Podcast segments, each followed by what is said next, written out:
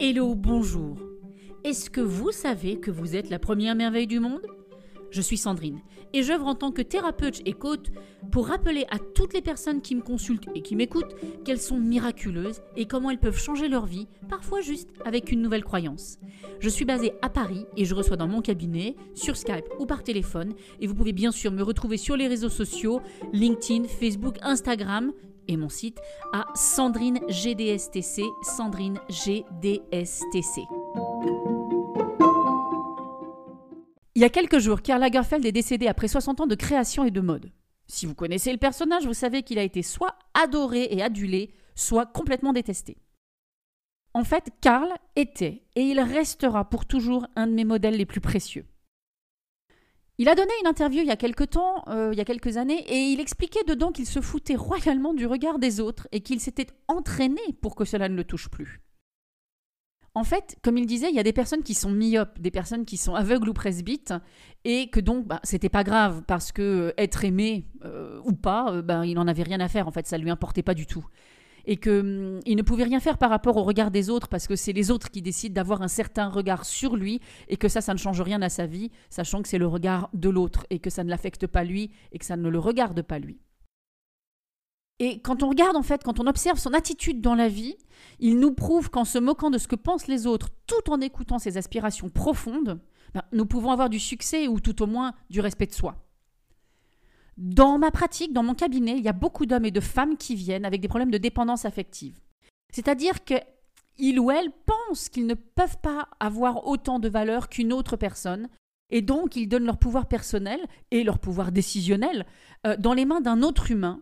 Bien évidemment, comme vous pouvez imaginer, quand on fait ça, ça engendre des choix relationnels, qu'ils soient personnels ou professionnels, malheureux et qui ont très souvent des conséquences fort désagréables ou voire même dangereuses. Car imaginez ça, c'est comme si ces personnes donnaient le volant de leur voiture au conducteur de la voiture d'à côté. Ça risque de bugger un peu. Donc, grâce à Carl, l'enseignement ici, c'est de comprendre que si je me prends au sérieux avec mes désirs et mes préférences et que je me fais passer en premier, c'est le meilleur moyen de me faire respecter par moi-même déjà et par les autres. Et c'est amusant parce que le jour où Karl est décédé, il y avait justement une personne qui est venue en consultation et qui me disait que depuis quelques jours, grâce à notre travail, quand elle avait besoin de prendre des décisions, elle se fixe maintenant sur ce qui est bon et juste pour elle. Et elle trouvait euh, inquiétant, interpellant, que ça amenait un, un tiraillement physiologique. Elle sentait qu'au moment où elle décidait, ok, je vais faire ça, c'est pour moi, c'est bon pour moi, à l'intérieur d'elle, ça, tirait. Il y avait vraiment un tiraillement physique, en fait. Euh, et elle, était inquiète, elle se posait des questions. Et donc, je lui expliquais que potentiellement, le tiraillement avait hum, quelque chose à faire entre l'habitude de ce qu'elle faisait depuis à peu près 50 ans de mauvaises habitudes, et donc, c'est-à-dire qu'elle prenait l'autre en considération avant elle, et que bien évidemment, là, cette partie-là est challengée, puisque maintenant, elle se met elle en avant d'abord. C'est elle qui est en train de prendre sa place et c'est une habitude. Le corps n'a pas l'habitude, son corps à elle en tout cas, n'a pas l'habitude à se choisir elle d'abord et que donc il y a un tiraillement entre ce qui a été fait pendant plus de 50 ans et ce qui est en train de se mettre en place maintenant.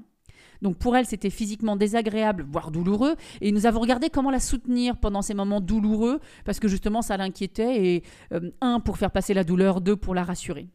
Donc merci Karl, merci d'avoir montré sur grand écran cette philosophie euh, de prendre soin de soi d'abord, de se prendre soin en considération en premier. Et parce que moi j'essaye dans ma vie personnelle de suivre au mieux euh, cette philosophie, de la mettre en place et de la partager avec mes clients, parce que trop de personnes souffrent du regard de leurs proches, un regard qui est souvent désapprobateur, euh, désagréable, voire même sadique par moments ou, méchant. Et hum, quand on revient à soi, à ce moment-là, on peut régler ça. Donc je vous souhaite de carler bien. Et euh, bien évidemment, si vous avez des soucis, que vous n'arrivez pas, que vous ne savez pas comment faire, venez que je vous apprenne à carler bien pour pouvoir être tranquille avec vous-même. Sur ce, je vous souhaite une bonne journée et au prochain podcast. Ciao, ciao. Vous voulez aller plus loin? Ou vous avez des questions sur ce sujet ou d'autres choses qui vous tiennent à cœur? Vous pouvez me contacter sur LinkedIn, Facebook, Instagram ou sur mon site internet sandrinegdstc.fr. si c'est pour le site, ou par téléphone au 06 31 07 89 78. Je vous dis à bientôt. Ciao